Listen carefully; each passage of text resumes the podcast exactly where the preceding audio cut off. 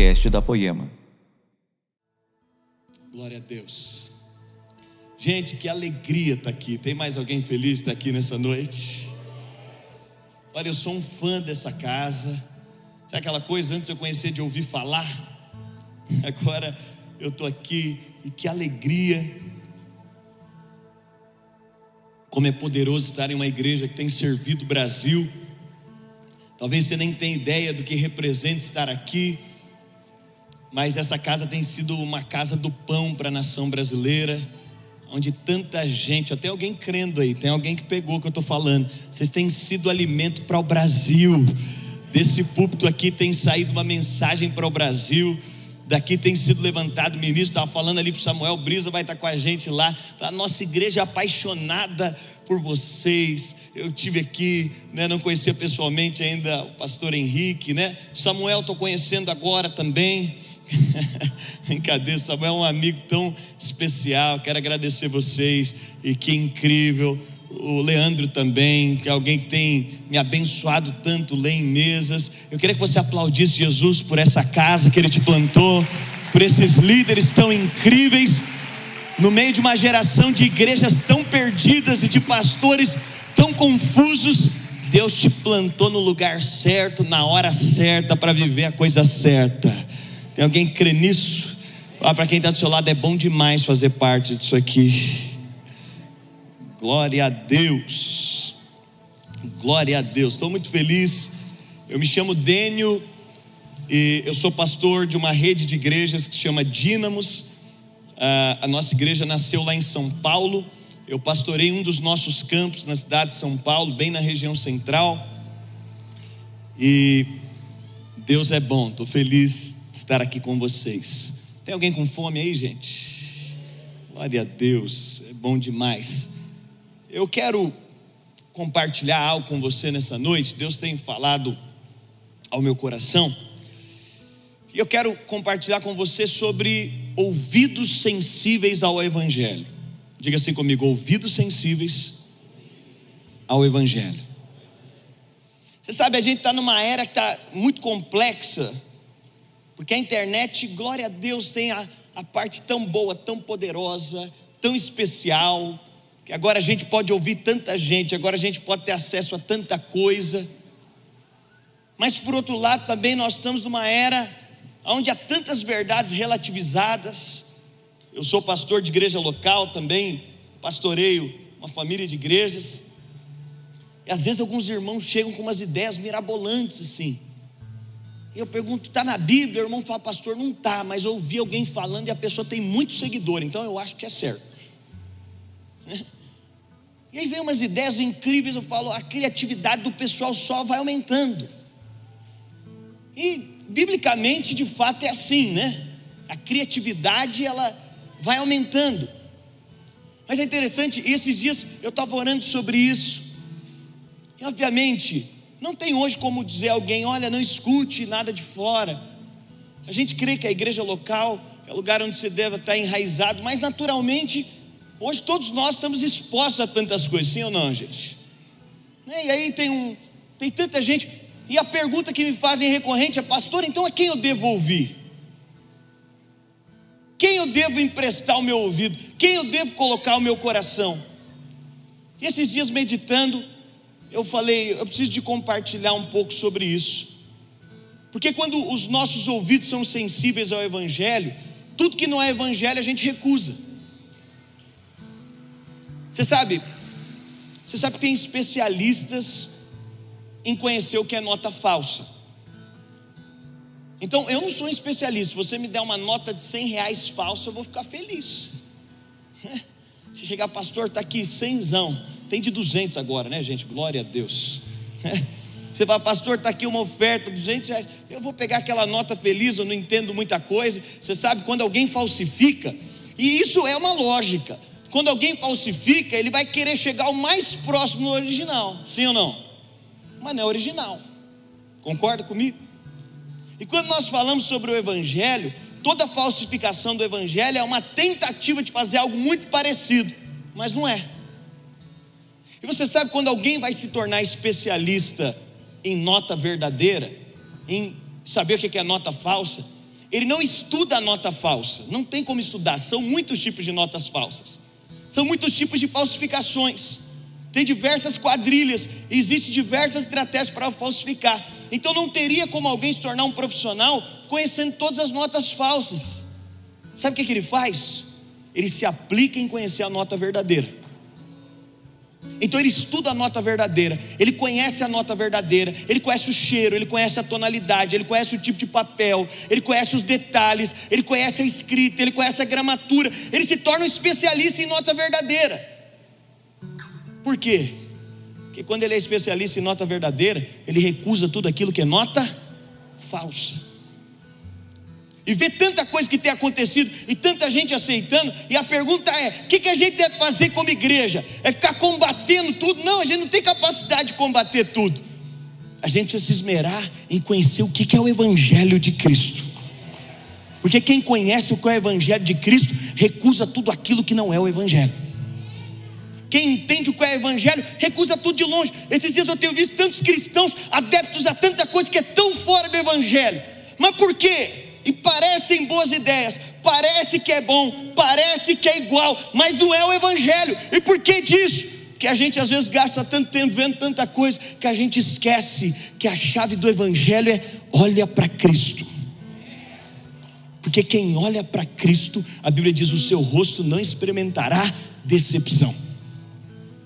Você sabe, a gente conhece João 3,16 de cor. Que Deus amou o mundo mas a gente não medita no que Jesus disse para Nicodemos antes. No verso 14 e 15 ele fala: da mesma forma que o povo no deserto olhou para a serpente quando Moisés pendurou a serpente no madeiro.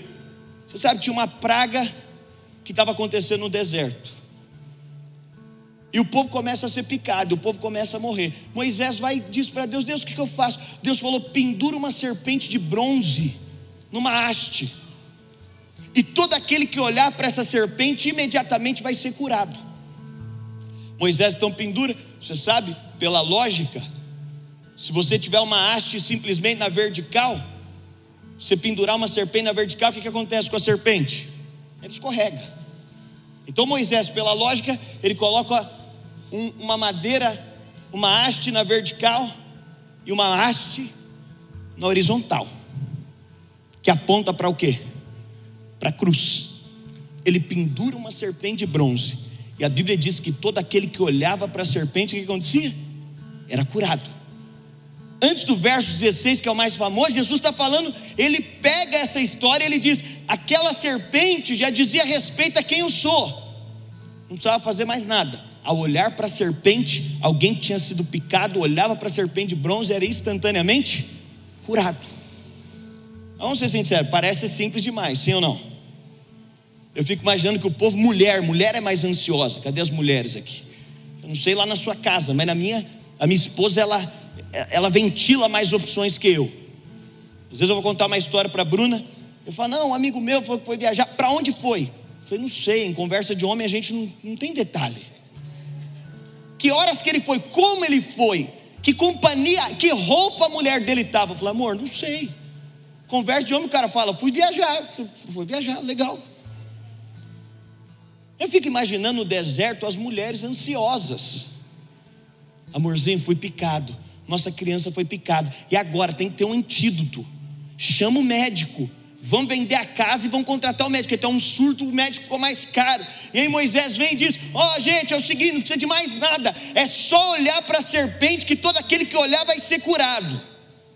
A mulher fala: Não, amor, não faz sentido isso aí. Está muito simples esse negócio precisava de uma sofisticação maior. Não, mas todo aquele que olhava instantaneamente era curado. Você sabe, quando Jesus diz sobre a salvação que ele veio trazer ao mundo, ele diz: vai ser tão simples quanto foi lá no deserto.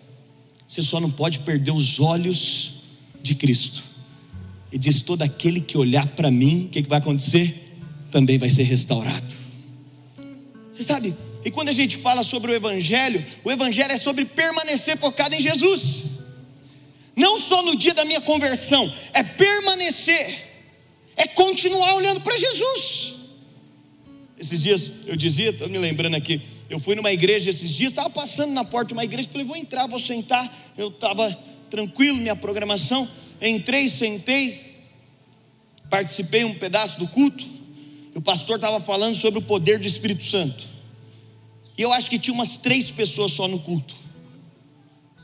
Eu entrei, já tinha chegado, o culto estava bem vazio. O pastor muito empolgado, eu sou pastor. Falei, rapaz, eu não sei se eu estaria com a empolgação que esse pastor está. E aí daqui a pouco ele foi fazer o apelo. Não, não tinha três pessoas, gente, tinha umas dez, quinze. Ele fez o apelo e era sobre o Espírito Santo. Ele falou: Quem quer mais poder do Espírito Santo, vem aqui na frente. Ninguém foi. Ele fez o apelo de novo, empolgado. Quem quer mais o poder do Espírito Santo, sai do seu lugar, vem aqui à frente. Nada. Quando ele fez a terceira vez, foi esse cara é meu amigo de profissão. Eu vou dar uma força. Sou pastor, ele é pastor, eu vou para ajudar. Eu vou dar um passo. Meu amigo de vocação, né? E aí, frente. E ele continuou dizendo: se você quer mais o poder do Espírito Santo, gente, o pessoal estava duro aquela noite. Ninguém. E aí, tinha um palco assim, eu estava à frente, sozinho de olho fechado, o pastor desce do palco, coloca a mão no meu ombro e diz: Glória a Deus, jovem, que você quer aceitar Jesus. Eu abri o olho, olhei e falei, mas não vim aqui para aceitar Jesus. Aí ele olhou bem no fundo do meu olho e falou: Jovem, você quer mesmo aceitar Jesus? Aí eu fiquei pensando, sabe, sabe aquelas perguntas que te fazem que em um segundo parece que você vai em todos os lugares? Eu falei: se eu falar não, eu estou negando o nome de Jesus não tem perdão. Você fala para ele, não, não quero aceitar. Mas eu não estava lá para aceitar.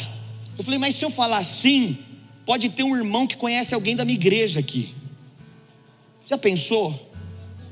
Camarada manda um vídeo e fala, rapaz, eu não sei o que aconteceu com o seu pastor. Mas eu sei que eu estava no culto aqui na boa. Seu pastor veio e está aqui aceitando Jesus. Eu não sei não, hein, esse pastor. Mas aí eu fiquei naquela, falo, não falo. Eu falei, já, o culto já não estava bom para o pastor. Eu falei, eu vou complicar a vida dele nessa noite. Eu falei, quero aceitar Jesus. Ele falou, repete essa oração comigo. Eu repeti. Senhor Jesus, tal. No final ele falou, hoje Deus está te libertando dos seus vícios. Hoje Deus está restaurando a sua casa. Hoje Deus está mudando a sua sorte. Hoje você vai passar a desfrutar de prosperidade de vida. Você vai ver como é leve servir a Jesus. O que você não conseguia fazer até hoje, você vai conseguir fazer. Você vai ver que a sua vida vai ser de triunfar, porque agora você tem Cristo, você tem a própria alegria. Ele começou a profetizar, eu comecei a receber. Eu falei, glória a Deus, já que eu estou aqui. Ele falou, agora você vai ali que o presbítero vai anotar seu telefone. Eu passei o número errado, gente. Que eu já estava, pastor me fez aceitar Jesus, vou passar o número errado. Mas você sabe, naquele dia eu recebi tão empolgado, mas esse evangelho, essa boa notícia não é só para o dia que você conheceu Jesus, ela continua presente hoje. A mesma simplicidade de alguém que encontrou a pérola de grande valor um dia. A chave do Evangelho é que ele é simples e profundo ao mesmo tempo. Simples, porque ele se manifesta com essa simplicidade. É só olhar para Cristo mais profundo, porque Ele sempre nos lembra: nós não merecemos tamanho amor, nós não merecemos tamanho perdão. Quando nós falamos sobre Evangelho, e eu quero te falar sobre uma sensibilidade, ouvidos sensíveis ao Evangelho, quando nós falamos sobre o Evangelho, talvez você, você tenha outras conclusões, mas eu concluiria o Evangelho dizendo: o Evangelho é aquilo que Deus fez por nós. E toda vez que você lembra o que Deus fez por você, é meu exercício em todo período devocional. Eu sempre começo declarando o que Deus fez por mim. Porque se ele não tivesse feito, eu não podia ter feito nada por ele. E o que me faz fazer alguma coisa por ele é entender o tamanho do que ele fez por mim. Quanto mais eu entendo o tamanho, gente, depois que eu virei eh, pai, quando você é filho é uma proporção. Toda vez que eu vou diante dele, eu falo, pai, você teve capacidade de entregar Jesus. Toda vez que a gente se depara com a simplicidade do Evangelho, o Evangelho é o que ele fez por nós. Mas é interessante porque a Bíblia vai dizer que, e Paulo vai combater, sobretudo a carta aos Gálatas, é um combate de Paulo aqueles que queriam acrescentar algo ao Evangelho, aqueles que de alguma forma queriam colocar peso, aqueles que de alguma forma queriam entrar no lugar de Cristo, aqueles que queriam roubar a verdade do Evangelho, a pureza do Evangelho, a verdade que Cristo é o centro. Cristo não é só o centro, todas as coisas foram criadas por Ele, todas as coisas são para Ele e todas as coisas subsistem nele. Ele é a cabeça da igreja. Sabe o que isso quer dizer? É que tudo é para Ele. E Paulo vai concluir: porque dele, por ele, para ele são todas as coisas. Sabe o que resta para a gente, gente? Nada, porque tudo é para ele. Se eu vivo, eu vivo para ele. Se canto, canto para ele. Se adquiro recursos, é para ele. Se alguma sabedoria tem, é para ele. Se me formo, é para ele. Tudo é para ele. Mas é interessante porque Jesus vai nos dar uma instrução, e lá em Mateus capítulo 7, no verso 15. Olha que interessante, a partir do verso 13, ele diz assim: Entrai pela porta estreita, porque larga é a porta, espaçoso o caminho que conduz à perdição, e muitos são, Mateus 13, os que entram por ela, e porque é estreita a porta, apertado o caminho conduz à vida, poucos são os que encontram guardai-vos. É tão interessante, porque após falar de caminho, ele diz do que, que a gente tem que se guardar, do que, que a gente tem que nos policiar, do que, que pode nos levar para um caminho de perdição. Ele diz: guardai-vos dos falsos profetas, porque vem a voz disfarçados em ovelhas, mas interiormente são lobos devoradores. Sabe, lá em Timóteo 4, 2, 4 diz: Timóteo, capítulo, 2 Timóteo, capítulo 4, versos 2 a 4. Pregue a palavra, esteja preparado a tempo e a fora de tempo. Repreenda, corrija, Timóteo, capítulo, 2 Timóteo, capítulo 4, verso 2. Pois virá o tempo em que não suportarão a sua doutrina, ao contrário, sentindo coceira nos ouvidos, juntarão mestres para si mesmos, segundo seus próprios desejos. Eles se recusarão a dar ouvidos à verdade, voltando-se para os mitos. Sabe, nós estamos num tempo que é importante você saber, e eu quero aqui deixar para você algumas coisas para produzir sensibilidade no seu ouvido. Pastor, o que é um falso mestre? É alguém que é muito parecido com o mestre de verdade. Eu quero te dar aqui a clareza, que aí você consegue fazer o diagnóstico. Porque chegou o momento, Henrique, não dá para a gente colocar o nome de todo mundo. Você tem que aprender na sua maturidade cristã, que à medida que você cresce, o próprio Jesus está dizendo: toma cuidado, toma cuidado com o que você ouve. Então, qual que é o caminho? É entender o que é o verdadeiro evangelho. E quando eu entendo que é o verdadeiro evangelho, eu fico sensível. Tem coisa que deixa você mais sensível. Eu estava lembrando, eu tenho uma irmã 10 anos mais velha do que eu. E uma vez na quarta série a professora me chamou de burro eu não consegui fazer uma conta, a professora falou: Você é burro. Eu lembro que eu cheguei em casa e eu fui contar isso em casa. Eu estava contando para alguém, eu estava contando para minha tia, para a secretária que mora lá em casa. Minha irmã estava no outro cômodo. Eu falei: Não, que a professora me chamou de. Minha irmã, é? O quê? O que você disse? Falei, a professora falou isso. Na hora, por quê?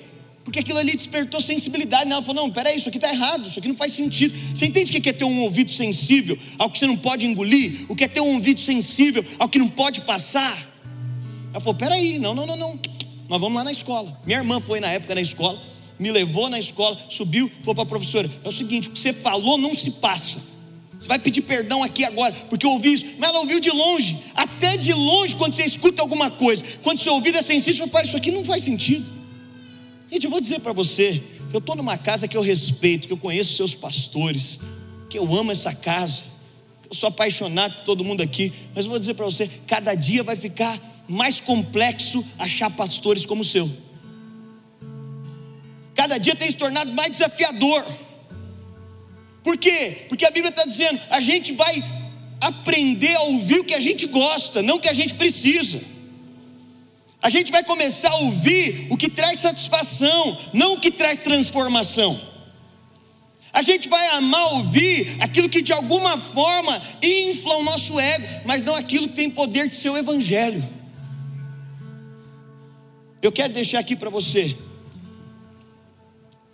quatro, quatro princípios do Evangelho. Que se não tiver numa mensagem de alguém, que se não tiver numa verdade de alguém que se acompanha, que você reconhece, se isso aqui não tiver, então não é Evangelho. Primeira coisa, o Evangelho. O que é o Evangelho, pastor pregado? O Evangelho só tem um como modelo.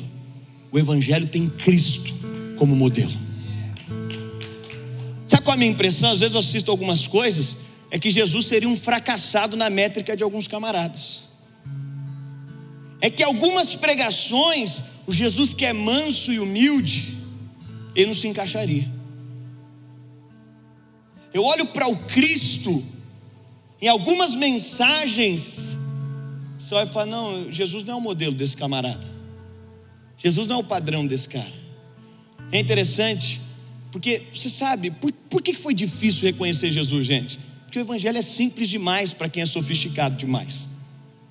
Vamos ser sinceros. Para os fariseus, eles estão dizendo: tudo bem, se ele fosse um sacerdote, filho de um sumo sacerdote, a gente reconheceria, mas esse aí não é o carpinteiro.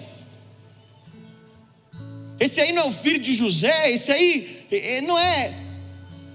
E qual é o grande ponto que continua a acontecer hoje? é que Jesus parece uma figura simples demais para ser pregada. E a gente tem tantas sofisticações hoje, tantas promessas de uma vida que o próprio Jesus não se propôs a viver.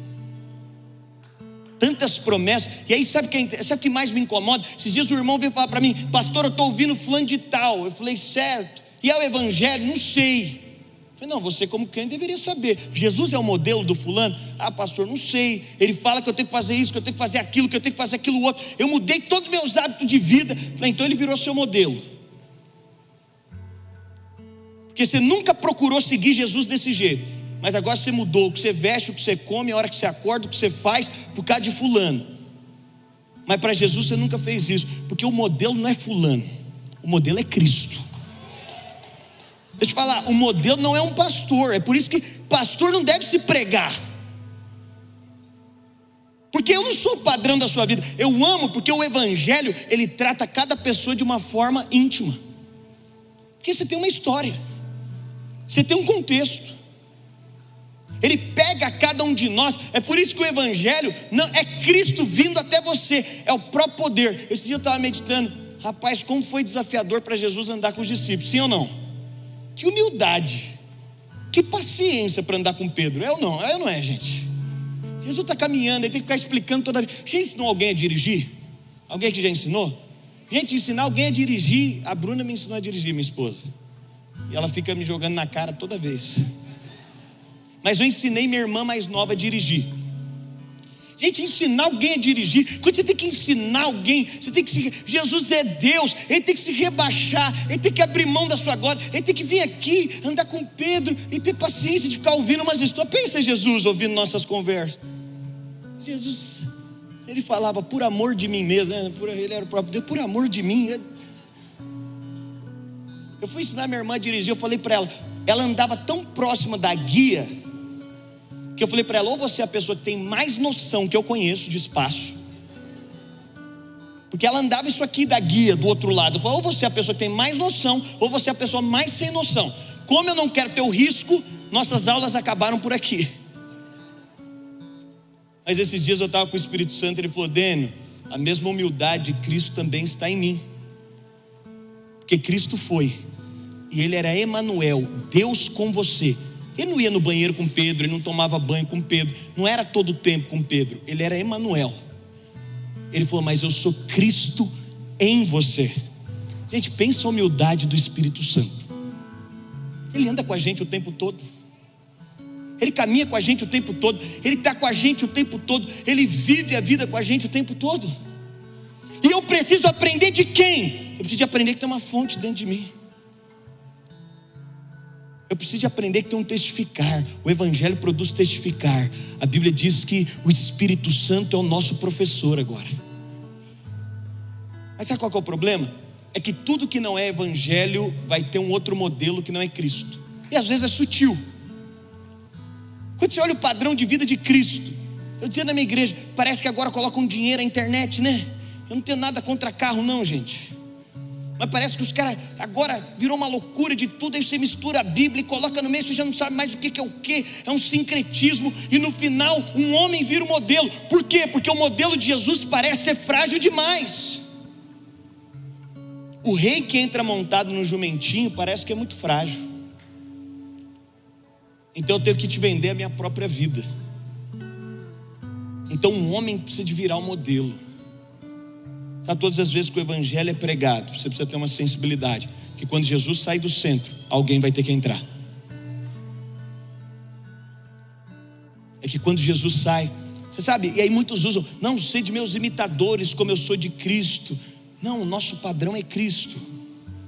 A mensagem do Evangelho só aponta para Cristo, ela só sinaliza Cristo, ela coloca Cristo como padrão, como referencial. Você quer ter referencial de vida? Olha para Cristo. Você quer ter referencial nas suas finanças? Olha para Cristo. Como é que Jesus morreu? Jesus morreu amontoando, Jesus morreu vazio. Jesus entrega a sua vida ao ponto de que a capa de Jesus era uma capa nobre, da Gucci. Eu tenho esses relatos. Jesus andava com uma capa da Gucci. Quando Jesus é crucificado, até da capa dele lançam sorte que ele morre vazio. Você entende? Jesus é o nosso modelo.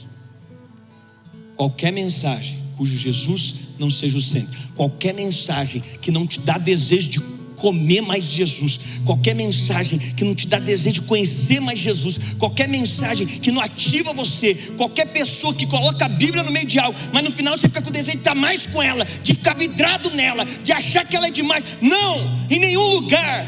Billy Graham foi o homem mais louvável, talvez, dos últimos tempos. Foi o cidadão que aconselhou mais de quatro presidentes americanos. Ele terminou com honras. Eu não sei se você sabe, mas o ministério desse homem, ele queria deixar claro: eu não sou o centro. O maior homem que a Bíblia menciona, nascido de mulher, se chama João Batista.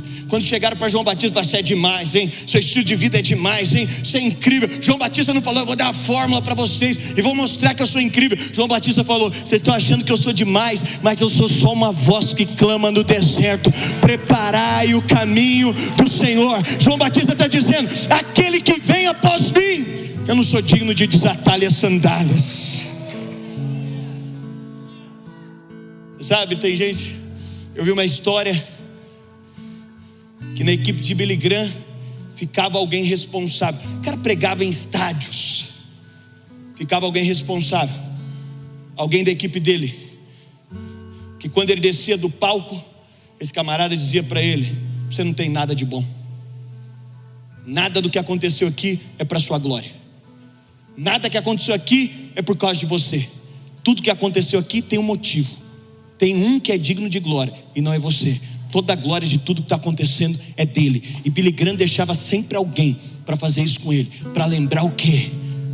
Que toda mensagem que tem um homem brilhante demais no centro, que tem alguém querendo te vender alguma coisa que não seja Jesus, seja anátema, porque dele, por ele e para ele são todas as coisas. Glória, pois, a ele eternamente. Precisa ficar sensível. Tudo que até usa Jesus, mas que centro não é Jesus, não é o Evangelho. É interessante, gente, porque, olha, Colossenses 1, 15 a 18 que diz, Colossenses capítulo 1, verso 15, o qual é a imagem do Deus invisível, que toda a glória é para Ele. Eu acho legal porque toda mensagem de um homem se vangloriando, eu acho legal. Jó era um cara incrível, mas Deus faz uma pergunta para ele bem curiosa. Deus pergunta: Jó, já que você é tão incrível, onde você estava quando eu criei o mundo? Eu não estou lembrado, porque você é pó, você vai morrer daqui a pouco. Você entende? Pois deixa eu te dizer: se tem um que é digno de ser o seu modelo, é Cristo.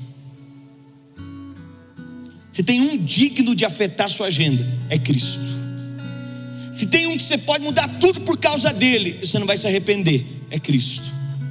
Olha o que Colossenses está dizendo, exaltando a Cristo, o qual é a imagem do Deus invisível, o primogênito de toda a criação, porque nele, gente, essa é a palavra de Deus. Será que você pode receber a palavra de Deus de maneira animada? Essa é a palavra de Deus dizendo sobre ele, porque nele foram criadas todas as coisas que há nos céus e na terra, visíveis e invisíveis. Ele criou tudo, sejam tronos, dominações, principados, potestades, tudo foi criado por ele, e tudo foi criado para ele. E Ele é antes de todas as coisas, e todas as coisas subsistem por Ele. Ele é a cabeça do corpo da igreja, é o princípio primogênito dentre os mortos, para quem tudo tenha pré-eminência. Sabe o que é interessante? É que tudo aquilo que não exalta Cristo também não pode exaltar Sua palavra. João que é o evangelho que diz sobre Jesus como filho de Deus. João quer dizer que ele é o filho de Deus. João é o último dos evangelhos a serem escritos. E João escreve também para combater uma ideia da época de que Jesus não era Deus. Então, João, o evangelho de João inteiro, por isso em João, tudo que Jesus faz não são milagres, ele não chama de milagres, ele chama de sinais, porque era um sinal de quem ele era. João está dizendo, está vendo? Tudo isso aqui são sinais de que Ele é o Cristo, de que Ele é o próprio Deus, de que Ele é a realidade. Gente, que a gente seja liberto da nossa fixação por alguma coisa que não seja o Cristo, que a gente seja livre de tudo aquilo que rouba a nossa atenção, que rouba a nossa admiração, que rouba o nosso desejo, que não seja o Cristo. E João diz: no princípio era o Verbo. Sabe o que João está dizendo? É que Cristo e a Sua palavra são uma só coisa. De capa a capa, tudo é para glorificar o Filho. Em Gênesis ele é a semente da mulher. Em Êxodo ele é o libertador. E se você for caminhando em todos os profetas, se você caminha em todos os livros da Bíblia, em Provérbios ele é a sabedoria de Deus. Em todos os livros, sabe o que, que todos os livros dizem? Sobre Cristo. Você sabe quem foi o cordeiro entregue para a remissão dos pecados de Adão e Eva, para que eles pudessem ser cobertos? Cristo. E ao longo de toda, nós vamos em Levítico, ele é o sacrifício de Deus. Cristo está mencionado em toda a Bíblia. E sabe o que é interessante? Tudo que tira Jesus do centro também prega a Bíblia pela metade. Quando eu ouço alguém falando muita besteira, eu falo, vai profundo, esse cara não crê na Bíblia na completude. Alguém diz: Não, pastor, mas a Bíblia é princípio para tudo. Não, ok. Você pode usar a Bíblia para qualquer contexto. Mas se a Bíblia for usada no Evangelho, ela tem que ser usada completa. Porque o Evangelho é completo, não é só a parte que eu gosto e a parte que eu quero. Tem que ser inteiro. Se alguém quer ganhar dinheiro com princípio bíblico, que aprenda também o que, que alguém com princípio bíblico faz com o dinheiro que ganhou. É ou não é? Porque quando o povo vai sair do Egito, é princípio teológico. O povo vai sair do Egito, Deus diz: vocês vão matar um, um cordeiro. Mas é o seguinte: tem que comer o cordeiro inteiro. Sabe o que significa? Quando você senta na mesa do Senhor, Ele te diz: você não vai comer só o que você gosta, você tem que comer inteiro, porque vai ter a parte que você não gosta, mas a parte que você não gosta também vai te sustentar. Esse é o Evangelho, não é só o que eu quero e não é só o que eu gosto, o Evangelho tem que ser inteiro. E tudo que prega meio evangelho, prega meia Bíblia.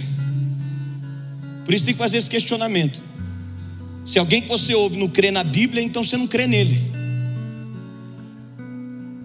Simples assim. Jesus foi tentado no deserto. O que, que ele disse? Olha, diabo, o curso que eu fiz semana passada, eu ouvi um cara muito famoso me dizendo. Não, não, está escrito. Jesus move a sua vida. Ah, pastor, o Velho Testamento tem parte. O que, que é isso, meu irmão? Jesus move a sua vida. A Bíblia diz que Jesus se move porque Jesus cumpre mais de 300 profecias preditas no Velho Testamento. Jesus seria bobo se o Velho Testamento fosse a palavra de Deus de conduzir a sua vida a cumprir o que estava no Velho Testamento. Ele cumpre para dizer: Eu estou cumprindo o que estava escrito, porque o que estava escrito é verdade, o que estava escrito é o poder de Deus, o que estava escrito é a palavra de Deus. Então, que estava escrito condiciona a minha vida. A gente condiciona a nossa vida pelo quê? Pelo está escrito. Se está escrito, é a verdade. Por isso quero te falar: todo ambiente que tem um homem que é o centro, todo lugar que tem um homem, eu louvo a Deus porque eu conheço o caráter dessa igreja e me sinto à vontade aqui para pregar. Porque se eu pregar isso aqui na maioria das igrejas que eu vou, eu nunca mais volto.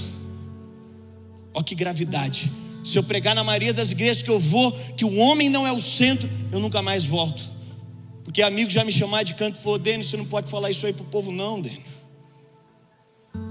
Aí alguém vai dizer para você, sede meus imitadores, como eu sou de Cristo. É verdade, Paulo falou, mas a gente pega um contexto tão pequenininho e cria uma teologia profunda. Eu estou malhando, eu tenho personal, não parece, mas eu estou, tá, gente? E a minha esposa nunca vai nos mesmos horários que eu, Samuel, a Bruna. E aí ela fala, amor, eu quero malhar, eu quero malhar. Então eu falei, então vamos comigo. Só que a Bruna é rebelde na academia, ela quer fazer o que ela quer. Só que ela não entende nada. Quem conhece academia aqui, como eu, sabe, né? Eu conheço pouco, mas cada aparelho você tem que fazer. Tem um jeito certo de fazer o aparelho. A Bruna lê a etiqueta do aparelho. Outro dia ela estava colocando a perna no lugar que era para puxar com o braço e eu olhando de longe. Meu Deus, vou fingir que não conheço, nunca vi. Mas você sabe, o personal vai e me ensina. E aí o que eu falei para Bruna? Bruna, eu tenho uma proposta para você. O que o personal me ensinar, eu posso te ensinar. Mas eu não sou o personal. Mas eu posso te ensinar. Então o personal me ensinava um exercício, eu vou lá, passo para ela. Mas eu digo para ela, eu não sou o personal. Eu não sou formado nisso aqui. Mas eu posso te ensinar alguma coisa que eu sei. Quando Paulo está dizendo, sede meus imitadores como eu sou de Cristo, Paulo está falando, o personal me ensinou algumas coisas. O que ele me ensinou, posso te ensinar, mas eu não sou o personal. Então, assim, não baseia a sua vida em mim. Eu estou te ensinando algo, mas quero dizer para você: eu não sou algo. É o que João Batista está dizendo. Aquele que vem após mim, eu não sou digno de desatar as sandálias. Por isso, duvide de toda mensagem ter um homem brilhante, espetacular e cheio de resultado por trás. Jesus seria um fracassado na métrica de muitos pregadores e de muitos caras gurus da internet nesse tempo. Porque quando ele chegasse montado no jumento, um desses caras ia olhar e falar: Que fracasso que você fez com a sua vida, que com 30 anos você ainda não fez 10 milhões. Quem seria João Batista na fila desses caras? O maior homem. Por isso, o nosso parâmetro de sucesso não é alguém que a gente conhece, não é uma venda que nos fizeram. O parâmetro de sucesso é Cristo.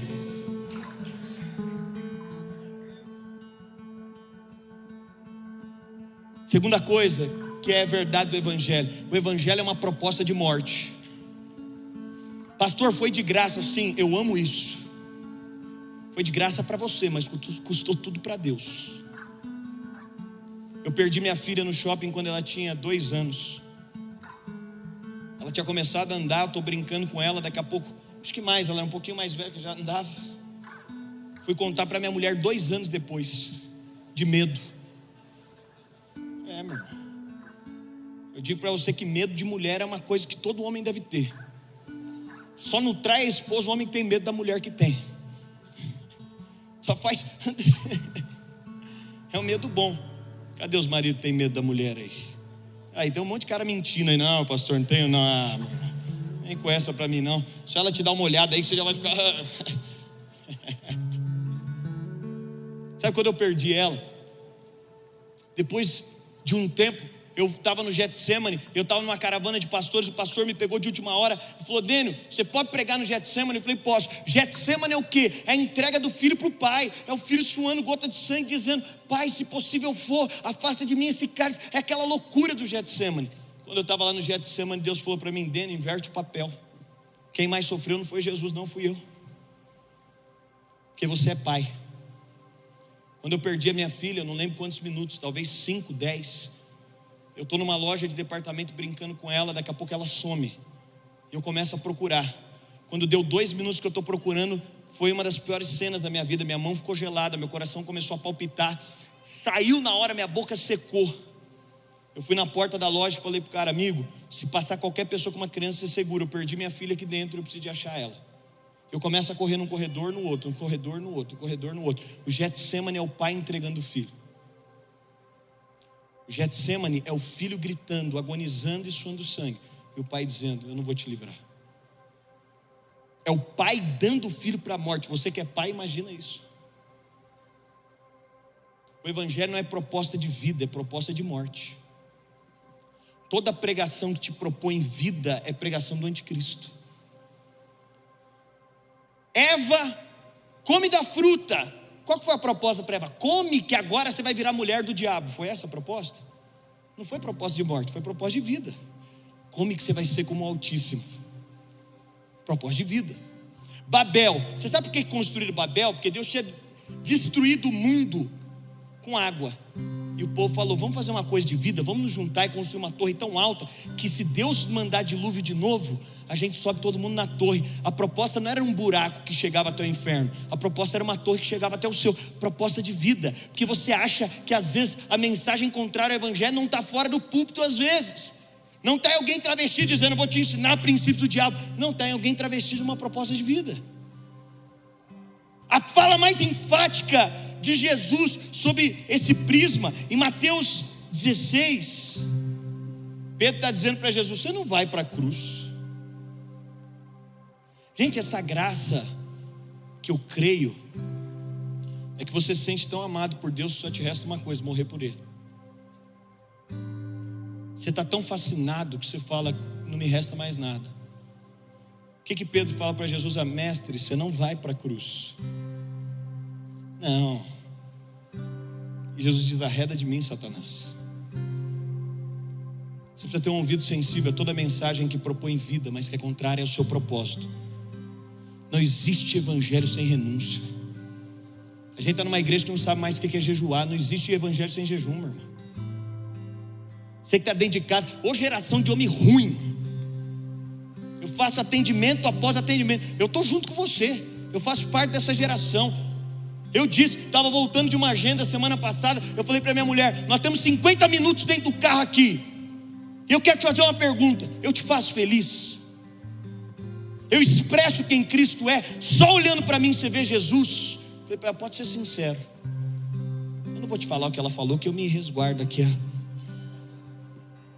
Eu quero ver se tem macho de verdade aqui. Chega em casa, tira as crianças da sala, pergunta para sua mulher. Eu expresso Jesus para você. Porque a pregação de vida diz o seguinte, meu irmão: se não estiver dando certo, vai arruma outra. Se não estiver bacana, dá um jeito. Ou te faz buscar nas fontes erradas. O que está faltando é dinheiro, não está faltando dinheiro na sua casa, não, meu irmão, está faltando Jesus. Não, pastor, no meu casamento está faltando que a minha mulher, a família dela. Não, não, não está faltando mais desculpa, está faltando Jesus. Está faltando alguém morrer. E qual que é a verdade? A mensagem que não tem morte, ela é contrária a Cristo. A mensagem de vida não tem a ver com Jesus. O convite é: a mãe dos dois filhos de Zebedeu chega, mestre, eles podem sentar ao seu lado. O que, que Jesus fala? Jesus não nega a possibilidade. Jesus fala: eles podem beber do cálice que eu vou beber? Quando ele olha para os discípulos, gente, olha aqui para mim, vamos ser sinceros. A proposta que estão fazendo para você é mentirosa. O Evangelho não é uma vida lascada, não é uma vida que você só sofre, pelo contrário. Mas o Evangelho não propõe, você precisa de entender que a alegria, a gente tem a alegria de Deus em nós, é mais profundo que a felicidade. O povo que mais morre são os cristãos. Eu fico pensando, eu tenho amigos que estão lá na janela 10 por 40. Estava falando hoje com meus amigos. Eu tenho amigos, parentes meus, que tem que fugir de terrorista em país perseguido. Se você der uma pregação dessa que estão fazendo para a gente, dizendo que é evangelho para esses caras lá, eles vão olhar e falar: o que, que é isso aqui? Que Bíblia que esse povo está lendo? Esses dias eu ouvi que um homem foi pego, e os soldados, história verídica, começaram, pegaram então esse pastor e começaram a maltratá-lo. E você sabe, não se mata alguém que está pregando o evangelho de forma simples. Iam arrancando membros do corpo desse homem. Então, horas mergulhavam a cabeça dele, deixavam ele afogado, voltava em consciência, pendurado. E aqueles soldados batiam nesse homem e diziam: negue o nome de Jesus. Deixa eu te falar uma coisa. As pessoas que morrem, não morrem porque dizem Jesus é amor, morrem porque dizem Jesus é meu Senhor não tem outro nome, não existe outro. E aí diz que enquanto maltratava esse homem, dizia: nega o nome de Jesus. Gente, eu tive, o chileno me colocou em contato, Aidan, um pastor que a esposa dele foi violentada mais de dez vezes, porque eles estavam pregando o nome de Jesus. Para você talvez seja um absurdo, né? Pastor, e os recursos humanos? Não, você está falando de um país que não tem recurso humano, tudo é contra os cristãos. E hoje eu tenho que pregar para você o seguinte: você está vendo seu carro, Deus vai te dar um dez vezes melhor. Porque se você tiver que andar de a pé, você vai falar que Deus é esse que eu sirvo, pastor. Que eu estou andando de a pé, porque colocaram uma teologia mentirosa dentro de você. Enquanto batiam nesse cara, arrancava tudo dele. Nega. Diz que esse cara olhou e ficou essa história conhecida, que ele e os soldados batiam e ele sorria enquanto apanhava. Me lembrou Estevão. Os seus padrões do evangelho são quem? Eu estava numa reunião com Samuel e estava dizendo: gente, pastor, tem pastor rico e glória a Deus por isso. Tem crente rico, mas do cristianismo isso é acidente e é para a glória de Deus. Acidente no sentido de que você não está buscando isso, não é a fixação da sua vida. E tudo que você tem tem um propósito, é a glória de Deus. Ele diz que esse homem olha para o olho de um soldado e diz: Vocês podem me matar, mas vocês não conseguirão me fazer parar de amá-los. Então vocês vão morrer com alguém que está amando vocês. A proposta do Evangelho é proposta de morte, de entrega. Aqui, quem conhece o Coliseu, nos primeiros séculos, os cristãos eram colocados na arena, leões famintos eram travados. Você sabe o que levava alguém para o Coliseu? É porque o imperador tinha dito: todo aquele que não disser que o imperador é o Senhor é passível de morte. E aí, quando chegavam numa casa, alguém dizia: Jesus é o meu Senhor, então você tem que morrer. Deixa eu perguntar: o que você tem declarado que é o Senhor da sua vida? Toda pregação que te leva a um evangelho apático, frio, sem profundidade, iludido, vai ler a Bíblia de vai, ler a vida de Paulo. Quando Paulo precisa das credenciais do seu chamado, ele diz: de naufrágios foram muitos, de chicotes, açoites foram muitos, de entrega foi muito. Tudo isso por amor de Cristo. E a gente não consegue ficar sem comer. E a gente consegue mudar o hábito de vida. Se eu disser para você, oh, você vai ficar rico, você tem que fazer isso aqui, isso aqui. Mas por Cristo, não. O Evangelho é um caminho para a morte. Terceiro, e eu estou caminhando para encerrar. O Evangelho é um ensino de generosidade e não de ganância.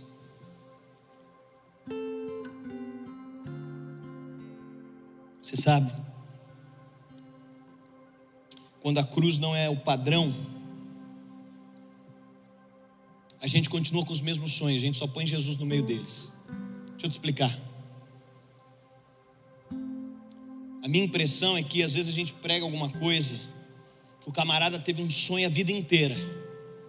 E ele escuta sobre um Jesus que ele diz: agora eu continuo com o mesmo sonho e eu tenho esse Jesus para trabalhar no meu sonho. Não. Agora, quando eu encontro Jesus, eu é que me submeto ao sonho dele. Eu é que me coloco. Não é ele trabalhando para mim todo ensino que produz ganância. Gente, nós estamos numa sociedade que, depois da Revolução Industrial, não sei se você sabe, mas na Revolução Industrial, o que, eles pensaram? A gente vai produzir tanto carro assim, tanto carro, só que uma pessoa pode passar 20 anos com o mesmo carro. Eles disseram, não, mas a gente tem que fazer alguma coisa. Aí eles começaram a aprimorar versões, sabe por quê? Só para dizer para você, você precisa. Você precisa, você precisa, você precisa. O que, é ganância? É uma necessidade daquilo que não está dentro do seu propósito. É uma necessidade que não tem nada. Pastor, eu não posso ter sonhos? Pode. Pastor, eu não posso prosperar? Pode. Pastor, eu não posso ser rico? Pode. Inclusive, tem promessas bíblicas sobre todas essas coisas. E Deus ama isso. Isso faz parte do reino de Deus. Deus ama dar, porque Deus é rico. No céu a rua é de ouro, meu irmão. Mas nada disso nos tem. Mas nada disso vira o alvo da nossa vida. mas nada, nada disso vira fixação dos nossos olhos. Jesus falou: tem um outro Senhor no mundo. E alguns teólogos eu concordo, ele não estava falando do diabo, ele estava falando de outro Senhor. Mamon é uma entidade que vai roubar alegria, que vai tirar sono. Olha o que Timóteo diz, 1 Timóteo, Paulo diz a Timóteo 6, 10 e 11: Tendo, porém, sustento que nos cobrirmos, estejamos com isso contentes mas os que querem ser ricos caem em tentação e em laço, em muitas concupiscências loucas e nocivas que submergem os homens, porque o amor ao dinheiro, a Bíblia não tem poder, é, é problema com dinheiro. O problema da Bíblia é o amor. É quem ficou apaixonado pelo dinheiro. É quem ficou vidrado no dinheiro. E às vezes é no muito e no pouco também, gente. Camarada não consegue contribuir na igreja local. Me perdoe dizer, com todo respeito, você ama o dinheiro. Não, pastor, você ama. O que, é uma expressão de que eu não amo? A graça que eu creio, ela não diminuiu nada no Novo Testamento, ela só aumentou. O que eu falo para a minha igreja é: o dízimo não é mais o teto, o dízimo é o piso. 10% agora não é o teto do que eu chego, é o limite do que eu dou, é o, é o mínimo do que eu dou. Mas todo ensino que produz ganância não vem de Deus. Por isso que essas teologias loucas a partir da década de 80, que a gente vê tanto por aí. Olha, na minha escatologia eu creio que Deus vai condenar alguns mestres junto com todos aqueles que estiveram debaixo desses ensinos. E vai ser algo tão, eu tenho tanto temor de dizer isso para você, porque é uma produção de ganância no coração do homem. Tudo aquilo que produz ganância no seu coração que quando termina de ouvir, você não tem desejo de se esvaziar, mas de ter, ter, ter, ter. Eu viro e mexo, preciso ser limpo por isso, você também. Você fala, não, se eu tiver isso aqui, eu vou ter isso aqui melhor, eu vou fazer isso aqui. Não tem nada do reino de Deus na sua cabeça, tem da próxima casa, do próximo carro, do próximo não sei o quê. É por isso que a gente tem tão pouca gente comprometida na igreja brasileira com o sustento das igrejas. A maioria das igrejas sobrevivem com 20% de pessoas fiéis, porque 80% gosta muito do seu dinheiro para poder empreender em algo que é eterno. E é por isso que toda mensagem que produz ganância nos atrai, porque a gente está falando a nossa língua. E quando a gente ouve, a gente se sente identificado. Se isso não confronta o seu coração, confronta o meu. Toda mensagem que produz ganância não é o Evangelho. A mensagem do anticristo é: subirei ao mais alto céu e me tornarei como o Altíssimo. Essa é a mensagem de Lúcifer. Eu vou ser tão poderoso, eu vou ter tanta coisa, eu vou ser tão reconhecido mas Filipenses fala qual é o Espírito de Cristo. Se o Espírito de Cristo é subirei e terei, o Espírito de Cristo é. Ele não teve por usurpação ser igual a Deus. Antes, é, ele se despiu da forma de Deus e tomou a forma de servo. encontrado na forma de servo, foi até a morte e a morte de cruz a exaltação do Evangelho não tem a ver com o que você pode ter com as suas mãos, mas tem a ver com os valores que Deus pode construir no seu coração. Ah, meu Deus.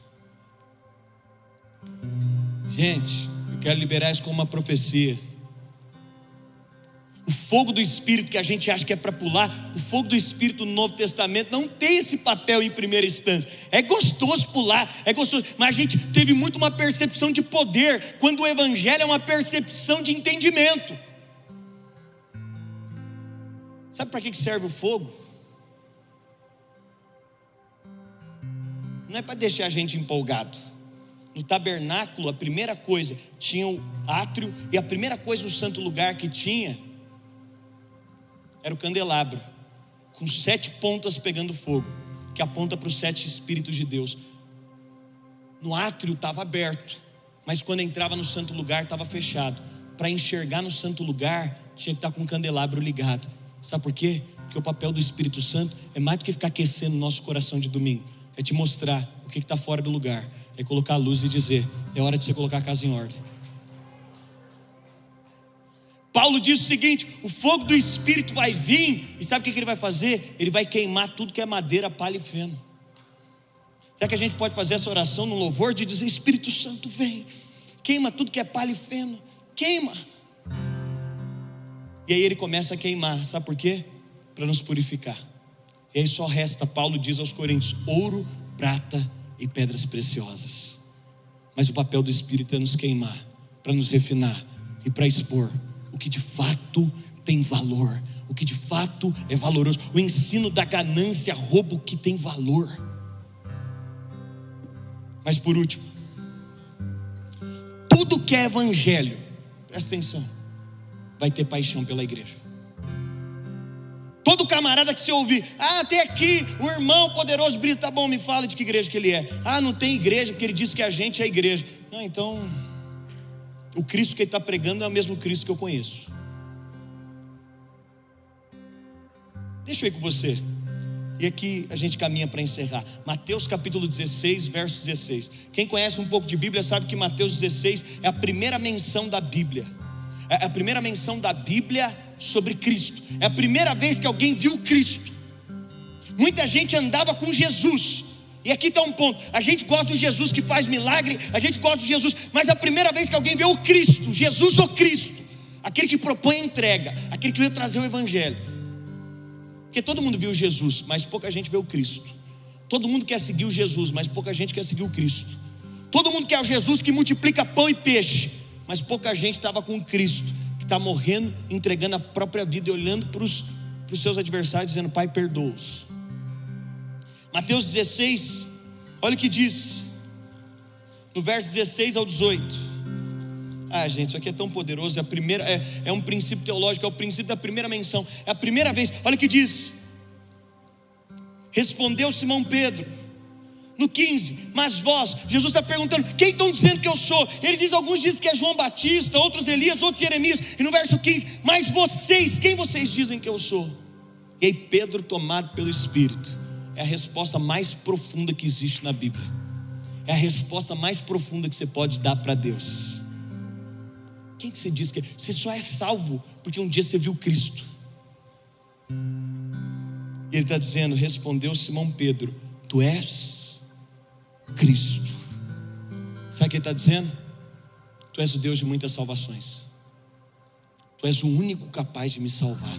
Tu és o Cristo, o Filho do Deus vivo. Ao verso 17: Disse Jesus: Bem-aventurado és tu, porque não foi carne nem sangue te revelou Pois também eu te digo no verso 18: que tu és Pedro, e sobre essa pedra edificarei a minha igreja, e as portas do inferno não prevalecerão contra ela. Presta atenção aqui.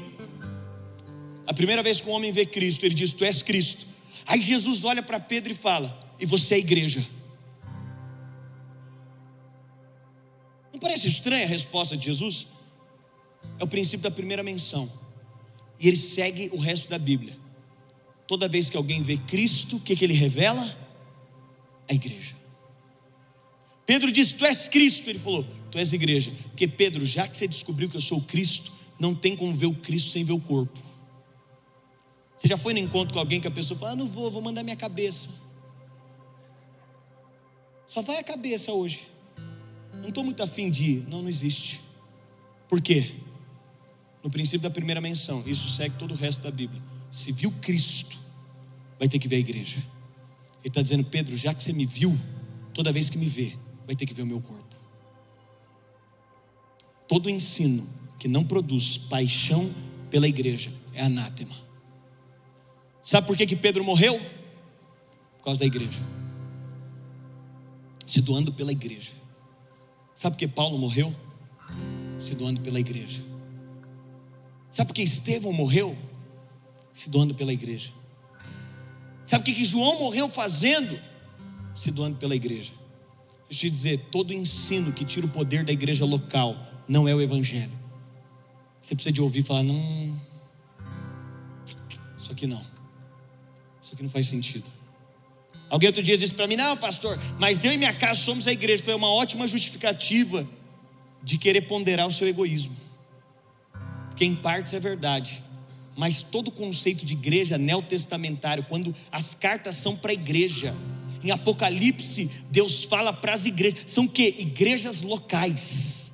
É gente que está inserida no corpo da igreja local. Por isso, seja anátema toda pregação que remove a paixão pela igreja, toda pregação que não produz desejo de conexão com a igreja. Você sabe, eu quero orar com você. O Evangelho nos propõe até a nossa paixão renovada por Cristo. E às vezes a gente fica tão iludido por tanta coisa menor. Às vezes a gente fica tão fascinado por tanta coisa menor. Às vezes a gente fica tão preso por um modelo, por um título, por alguma coisa que a gente perde Jesus. E deixa eu te falar, perder Jesus não é muito difícil, não. José e Maria estão subindo para Jerusalém. Jesus estava com eles.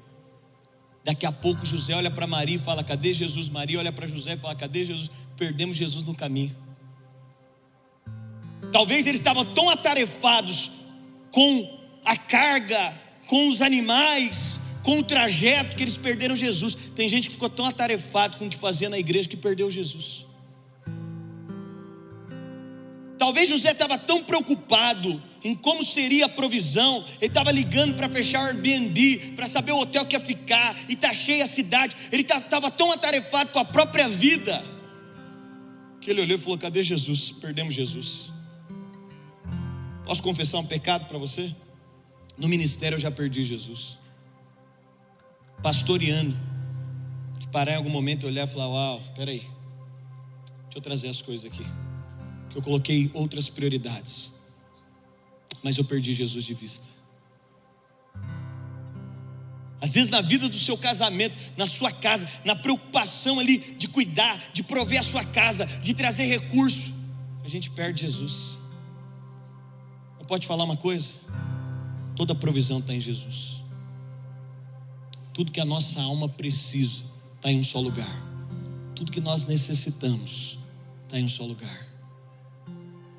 Eu termino te contando uma história para a gente orar. Diz que havia um homem muito rico numa cidade. E esse homem tinha um único filho. E esse homem havia perdido a sua mulher enquanto seu filho ainda era muito pequeno. E ele cresce muito apegado a essa criança, ele cresce apaixonado por esse filho. E à medida que o menino cresce, o menino é a paixão, ele é um homem muito rico, tem muitas posses, e ele cresce apaixonado por essa criança. E esse homem tinha duas grandes paixões: o seu filho e quadros. Ele era o maior colecionador de quadros do seu tempo. Ele tinha os quadros mais caros daquele tempo. Ele, ele tinha os artistas, ele, ele tinha uma fortuna em quadros, os melhores quadros eram os dele. Mas um determinado período estoura uma guerra na região. E chega uma carta em casa, ele abre essa carta, e essa carta está dizendo que todos os jovens abaixo de 30 anos estavam sendo convocados para a guerra. E ele abre essa carta junto com seu filho, e ele começa a chorar enquanto lê a carta. E diz: Filho, eu não vou te deixar ir para a guerra. A gente vai fazer alguma coisa. Mas esse homem vai meditar um pouco e ele diz: Não é justo. Os meus irmãos estão enviando seus filhos à guerra. Eu sei que eu tenho um amor pelo meu filho, mas não é justo eu usar da minha influência. Então ele resolve dizer: Eu vou enviar meu filho para a guerra. Então ele volta e senta com o filho. O filho já queria ir para a guerra. Ele diz: Filho, eu estou te liberando para a guerra, mas é algo mais difícil. Todos os dias aqui eu vou ficar apreensivo até você voltar. Ele libera o seu filho para a guerra. O seu filho vai para a guerra. E a guerra começa a se desenvolver, se desenvolver. E o pelotão que ele estava cai numa emboscada. E quando o pelotão cai numa emboscada, ele olha para os seus companheiros e ele diz: Olha, é muito provável que todo mundo aqui vai morrer hoje. Mas eu tenho uma estratégia. Ele diz: tem um ponto vulnerável do inimigo, mas alguém vai precisar de distraí-los. Esse alguém vai ser eu. Eu vou passar e vou distrair os inimigos, mas eles vão me matar. Mas eu quero que vocês voltem para suas casas, vocês voltem para suas famílias eu vou morrer por vocês. E aquele menino, então, nessa emboscada, ele passa, ele é morto pelos inimigos.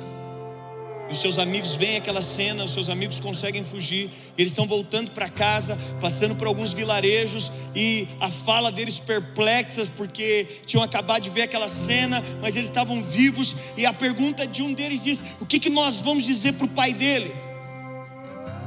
Como que nós vamos chegar para o pai dele e dizer: Olha, ele morreu por causa da gente? Como é que nós vamos chegar lá na casa? Como é que vamos fazer? E eles estão andando por uma cidade e eles veem um artista muito simples pintando um quadro. E um deles diz: as duas maiores paixões do pai dele eram filho e quadros. Vamos pedir para aquele artista. Alguém disse, mas é um artista desconhecido. Ele disse, não, mas essa vai ser uma pintura que vai ter significado para ele. Vamos pedir para ele pintar a última imagem que nós vimos do filho dele nos salvando. Vamos relatar para ele como que foi o lugar da emboscada. E vamos pintar. Então, eles pintam, um artista pinta aquele quadro. Eles voltam para a cidade. E quando eles chegam para aquele pai, eles dizem: Olha, nós temos uma notícia triste. Seu filho morreu. Mas ele morreu e nós só estamos aqui porque ele morreu por nós. Ele se entregou pela gente. E a gente queria te dar, a gente sabe que você é colecionador de quadros. A gente encontrou um artista desconhecido, mas a gente queria te dar esse quadro. Nós colocamos o nome dele de O Filho. Essa foi a última cena do seu filho vivo. E nós queremos te dar. Aquele homem pega aquele quadro Havia um criado que havia trabalhado a vida inteira com ele. E ele disse para aquele criado: Olha, lá na sala, naquele lugar mais especial, no quadro mais caro que eu tenho, retira aquele quadro de lá. E aquele homem não entende, mas por quê? Ele diz: Porque agora chegou um quadro mais especial para mim, que representa algo. Tira aquele quadro de lá e coloca o quadro do filho lá. Aquele criado então entende o significado do quadro filho. Ele coloca aquele quadro lá. E aquele criado passa a admirar aquele quadro. Alguns anos mais tarde, aquele senhor morre. E no seu testamento ele disse que quando morresse, deveria ser leiloado todas as obras que ele tinha. Aquele criado havia trabalhado a vida inteira e sabia o poder daquele quadro de um artista desconhecido. Aquele criado vai e vende tudo que ele tem, pega todo o seu dinheiro e vai para o leilão, porque ele diz: Eu quero o quadro que ninguém vai querer.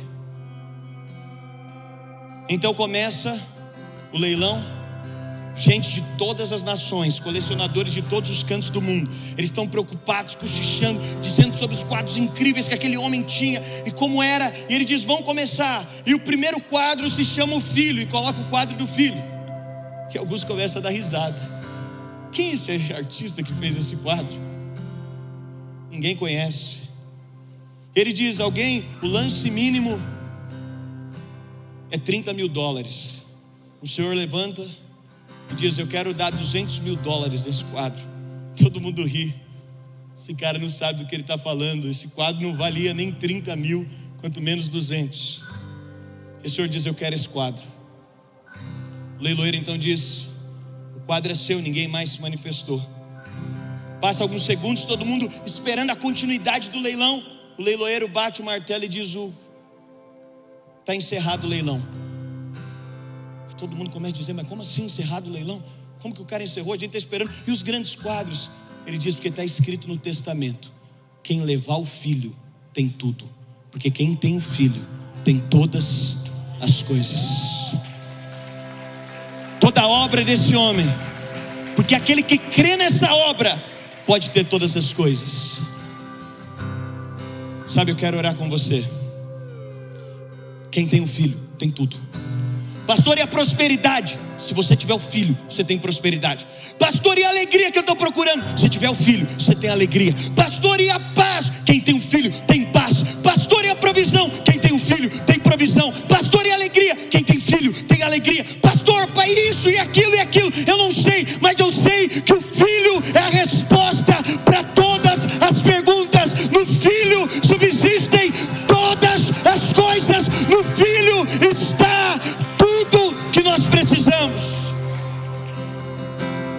Yeah. Eu quero encerrar e eu quero te ensinar a fazer uma oração. Eu digo, Jesus, me perdoe de tudo aquilo que eu acho que se eu tivesse, eu estaria mais feliz. Eu não preciso de mais nada. Eu tenho a Cristo, eu tenho todas as coisas. Talvez você entrou aqui triste dizendo, pastor, eu preciso de mais dinheiro. Dinheiro não resolve o seu problema, você tem Cristo. Se você tem Cristo, você tem todas as coisas. Pastor, eu preciso que alguma coisa mude lá em casa. Eu preciso que alguma coisa mude. Não, não. Quem tem Cristo tem todas as coisas. Essa é a mensagem do Evangelho. Que aquele que tem o Filho diz uma coisa só: eu buscarei. É o Filho. É o Filho. Esse foi salmista. Uma coisa eu estou buscando, uma coisa eu estou me debruçando. Uma coisa é quando você tem filho, você tem satisfação. Quando você tem filho, você tem paz. Pastor, eu não tenho dormido à noite. Se você entender que você tem um filho, você tem paz. Pastor, eu não tenho tido paz. Se você entender o filho, você entende que você tem o príncipe da paz. Pastor, eu tenho passado por provações e privações. Se você entender que você tem o filho, ele diz: Eu me fiz pobreza para te enriquecer. No filho, nós temos todas as coisas.